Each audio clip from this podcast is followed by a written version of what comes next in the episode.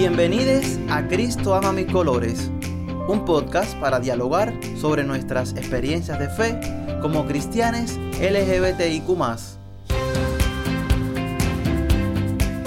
Soy Jorgito y te invito a conectar con hermanes que nos abren su corazón desde distintos lugares de Cuba. Hola amigues, hoy nos vamos hasta La Habana para conversar con Sergio Cabrera, quien actualmente es coordinador general del proyecto Palomas y que durante 10 años ejerció como sacerdote. Hola Sergio, bienvenido a Cristo Ama Mis Colores. Hola, buenas tardes, Josito. Eh, un placer saludarte. Igual, igual para ti. Sergio, Cristo Ama Mis Colores llama a diferentes personas, amigas, amigos, amigues, que tienen alguna experiencia relacionada con la iglesia. Quisiera preguntarte, ¿cómo fue que Sergio llegó a la iglesia? A ver, Sergio llega a la, a la iglesia eh, como parte de, una historia de dolor. Mi padre había muerto cuando yo tenía 19 años, mi padre murió joven, un hombre de, de 45 años, y bueno, vino todo un vacío existencial en mi vida y la iglesia se convirtió en, el lugar, en el, refugio, ¿no? Después, con los años, con la madurez de la, de la fe, yo descubrí que la ida de mi, de mi papá significó poderme encontrar con el Padre. Y eso fue como una como un regalo entonces que me dio la vida y la iglesia fue ese lugar especial que me que me acogió también. Sergio, ¿y en qué momento fue que decidiste ser sacerdote? Porque eh, para nosotros eh, ser, eh, servir a la iglesia es parte de una vocación. A ver, ahí hay una una cuestión esencial. yo no decidí ser sacerdote. No, no es como yo decidí ser médico, yo decidí ser arquitecto o yo decidí ser carpintero. En mi proceso de fe, yo descubro en un momento determinado que hay una llamada personal, hay una llamada a mí, a esta persona, con todos los conflictos que pueden haber, con toda mi, mi pobreza, con todas mis limitaciones, pero también con todos los dones que yo podría tener para dar. Y decido entonces responder a esa llamada, pero la iniciativa fue de, de él. Y ahí se dio un, una respuesta a esa vocación, ¿no? Pero también yo descubrí que allí había un proyecto de, de felicidad. Vino un proceso de discernimiento donde evidentemente salían todas las áreas de mi vida, incluida mi sexualidad, ¿no? Y, no se trataba de, ocultar, sino de que de que yo le respondía a quien me estaba llamando. Era una cuestión entre él y yo y por ahí estuvo mi formación y por ahí estuvo mi, que mi servicio y por ahí estuvo también la, la ofrenda de mi, de toda mi vida, ¿no? Estuvo ahí. Sergio, quisiéramos que nos contaras un poco cómo fue tu experiencia como sacerdote, ya sabiendo de un hombre gay, cómo lo viviste, cómo fue para ti esa experiencia. Te puedo decir que fui, soy, y ojalá Dios me dé la gracia de, de seguir siendo un hombre sumamente feliz porque sabía que estaba llamando, que estaba respondiendo a una llamada, y esa llamada pasa por la por mi ser personal, o sea, por por mi persona. Era ese vínculo, te lo, te lo decía ahorita, entre el, que llama y el llamado, que yo me sentía llamado por él y yo me sentía amado por él. Eh, por tanto, eh, sí, eh, pude haber escuchado eh, historias de, de conflictos, discursos de, de conflictos, pero te puedo eh, eh, asegurar que en sentido general había una, una dinámica que superaba el discurso y era mi, mi relación personal. ¿Cómo lo tomé? En el plano ya de la, de la sexualidad, del mejor modo posible, que es eh, viendo mi sexualidad como una ofrenda una ofrenda que tiene dos elementos fundamentales, la fidelidad y la felicidad. Y yo fui, o sea, cuando tocó ser sacerdote o ejercer el, el sacerdocio, un hombre fiel y un hombre feliz. Esa fue mi, mi experiencia. Y en otra dinámica que yo creo esencial en el ejercicio de mi ministerio sacerdotal, es la, la acogida. El acoger a personas que eran como yo y que quizás no veían eh, en el horizonte un proyecto de, felicidad. Por ahí fue el, ejercicio ministerial, si se quiere, de mi, de mi sacerdocio. Hay una frase de San Agustín y esta frase dice que cualquier persona que cree entender las escrituras pero no las interpreta de un modo que haga crecer el amor por Dios y por el prójimo, no las entiende como debería. Sobre esa frase, ¿qué luces encontró Sergio en la Biblia? Quizás las encuentra ahora, para acercarnos sin prejuicios al tema de la diversidad sexual. Mira, primero, nosotros, los cristianos, buscamos muchas más eh, herramientas en la, en la Biblia para marginar que para acoger. Desgraciadamente sucede muchas veces así. Yo no hago juicio, digo simplemente lo que sucede en la, en la práctica. Y marginar es una injusticia que clama al cielo. Eso tiene que ser principio elemental.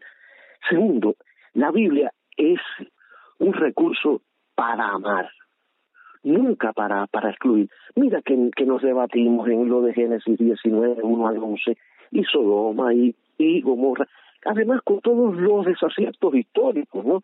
Pedro Damián en el, en, el siglo XII, ante, ante un conflicto o ante una eh, intolerancia que se desarrolla en, Europa, es que por primera vez utiliza el texto justamente para, discriminar. Pero vivimos 12 siglos sin cuestionarnos eso, sin ir a la, a la discriminación, sin ir a la, a la exclusión. El Evangelio es un Evangelio de amor. El mensaje de Jesucristo está basado en el amor incondicional hacia el prójimo.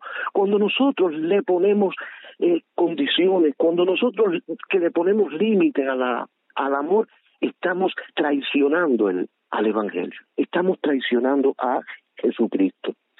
Usar la, eh, esto, la Biblia como una excusa para legitimar la discriminación es injusto y se sabe que la práctica de sacar textos del contexto original no es una, una práctica nueva, ¿no? Yo creo que la Biblia está fundada en el amor. Y como te decía, traicionar al, al amor significa traicionar el mensaje salvador de Jesucristo. Por tanto, Dios que es amor, Dios que nos dice, vengan a mí los que están cansados, no hace exclusión, vengan todos los que están cansados, vengan todos todas y todos los que están cansados, los que están agobiados, los que sufren, vengan. Entonces la clave debe ser, debe ser la de la acogida para que tú y yo seamos mejores personas, Jorgito. Nuestros propios medios, nuestras propias concepciones, nuestras propias condenaciones, nuestras propias discriminaciones, no solo son injustos, sino que tampoco le hacen justicia a Dios. Y no puede ser, no puede ser así. ¿Y cómo vive Sergio hoy su experiencia de fe? Desde la felicidad, desde el mismo proyecto de felicidad. Yo no ejerzo ministerialmente el, sacerdocio hoy dentro de la Iglesia Católica, Trabajo ahora en el proyecto Palomas. Palomas es la única casa productora de audiovisuales para el activismo social. Creo que, que lo conocen. Es un proyecto liderado hace 18 años por Lizeth Vida. Ahí está mi sacerdocio de hoy. Yo veo mi vida como una continuación. Y Palomas es hoy mi, mi altar, es hoy mi, mi lugar. También, bueno, en el orden personal, desde una relación de pareja, hace casi ya dos años, fundada en, en el amor, fundada en la, en la construcción de un proyecto común y en la acogida de todo el que, el que necesite. Por tanto, eh, yo creo que, que la vida es continuación. No son círculos que uno cierra, sino es camino. Ese, esa es la clave. ¿Y qué le diría Sergio desde todas esas ricas experiencias de fe a las personas cristianas LGBTIQ que ahora nos escuchan y que pueden estar experimentando algún conflicto entre su sexualidad y su fe? Mira, Jorgito, nosotros fuimos hechos para, para el amor. Por el amor, primero, el amor con mayúscula, y fuimos hechos para el amor. No fuimos hechos para la condena, no fuimos hechos para la exclusión, que no fuimos hechos para el sufrimiento. Yo siempre digo que nosotros no vinimos a este mundo a sufrir, que no vinimos a este mundo a aguantar, que no vinimos a este mundo a, a resistir. Nosotros vinimos a este mundo a ser felices y a ser plenos. Y el amor pasa por mi humanidad. Y en mi humanidad está mi sexualidad. Dios no se equivocó. Yo no soy un error de la, de la naturaleza. tú y yo no somos un error de Dios, tú y yo somos bendecidos por Dios. Renunciar a mi sexualidad significaría renunciar al amor. No renuncien a, expresar libremente su sexualidad, porque sería renunciar a la, a la fe auténtica, verdadera. Asúmelo desde la libertad. Nosotros fuimos hechos en un proyecto de libertad, porque no hay mayor proyecto de libertad que el de Jesucristo.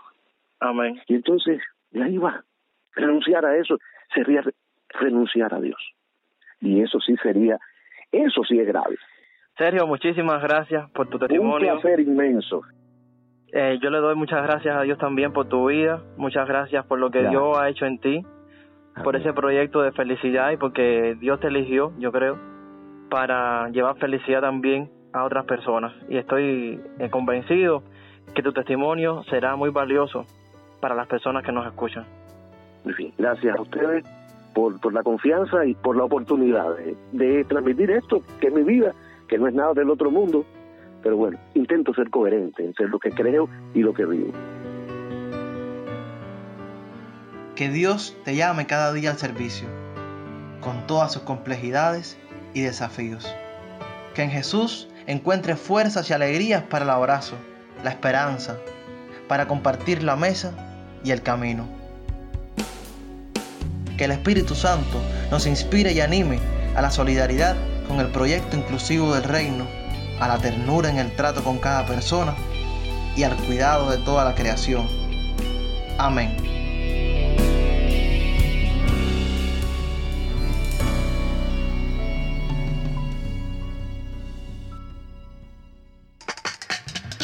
Cristo ama mis colores es un podcast producido por Abriendo Brechas de Colores y que realizamos para ustedes Dailet Acevedo en la edición y quien les habla Jorge González.